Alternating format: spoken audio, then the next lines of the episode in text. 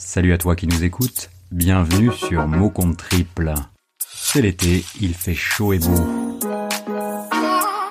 Raison de plus pour continuer à tenir le micro.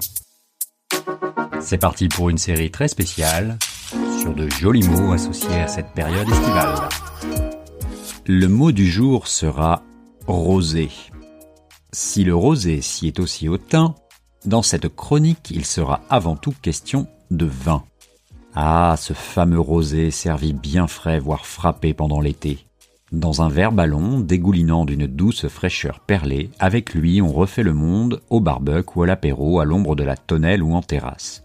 Au milieu des copains, après les cahuètes et les olives, on enchaîne avec quelques merguez bien grasses. On va se prendre un petit rosé, hein, bien glace, avec quelques olives, avec un peu de tapenade, hein, on va faire ça à la cool.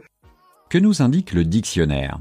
Le rosé est un vin obtenu à partir de raisins rouges. Sa couleur rosée est due à la diffusion limitée des colorants de la pellicule des raisins dans le jus. Bien, vous l'aurez compris, ce n'est pas un simple mélange de rouge et de blanc. Ceux qui s'attendent ici à une chronique œnologique en seront pour leurs frais. D'ailleurs, question rosée, tout est affaire de fraîcheur et bien entendu de couleur.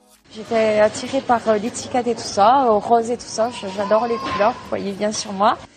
Même s'il n'y a pas 50 nuances de rosé, il y a tout de même matière à s'exciter sur le sujet. Gris, mandarine, melon, pêche, pomelo, groseille, mangue. Quelle que soit la couleur, en été, le rosé caresse la langue. J'ai oublié d'évoquer mon préféré, non pas en termes de teinte mais de mélange. Le fameux rosé pamplemousse, autrement nommé BABV, à défaut de me faire baver. C'est du soleil sur la tête, du soleil en bouteille. Les gens se régalent, c'est aromatisé. On a dit c'est un vin de femme, mais il y a plein de gens, plein de messieurs qui en boivent. BABV, chez les professionnels de la profession, signifie boisson aromatisée à base de vin. Concrètement, une bonne piquette un peu sucrée, servie bien fraîche avec quelques glaçons, et le tour est joué. Là, on sent le pamplemousse, donc il y a de l'amertume, il y a du sucre, alors que dans un rosé normal, on sentirait pas ça et ça passerait mieux. C'est pas cher, c'est frais et ça lance bien les soirées. Si vous voulez trouver un autre moyen d'avoir mal à la tête, la sangria est tout aussi appropriée au cours d'une fête. Il y a aussi le rosé frappé, le rosé piscine, qui eux aussi permettent de dérider les langues, y compris les plus mutines. En me baladant parmi les rayons, j'ai même trouvé le rosé gris-blanc. Question marketing, on tend là vers un art de la subtilité qui confine au raffinement. À n'en point douter, la qualité des rosés ces dernières années n'a cessé de se bonifier. Il y a néanmoins une chose que vous n'aurez pas manqué de noter, quelle que soit sa nuance, c'est la constante augmentation du prix. Présent dans de nombreux restaurants, un célèbre domaine n'a jamais perdu une minute pour mettre les points sur les i. Parfois, il faut prendre garde à la montée en gamme. Sous l'effet de la chaleur, un petit lâchage et il devient alors facile de frôler le drame.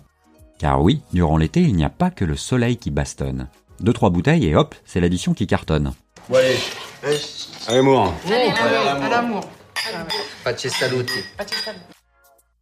Alors peu importe le rosé que vous choisirez cet été pour la santé de vos finances et aussi la vôtre, je vous rappelle qu'il est à boire avec modération, tout comme le pastaga, la binouse et autres boissons. Mais bon, c'est vrai qu'avec toutes ces nuances, il y a de quoi malgré tout chauffer, voire exciter un peu l'ambiance.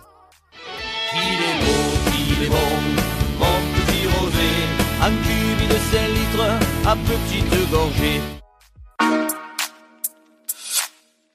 Voilà, c'est tout pour ce joli mot d'été. J'espère que vous avez pris autant de plaisir à l'écouter que nous à l'enregistrer. N'oubliez pas que même pendant les vacances, vous pouvez nous noter 5 étoiles sur iTunes de préférence.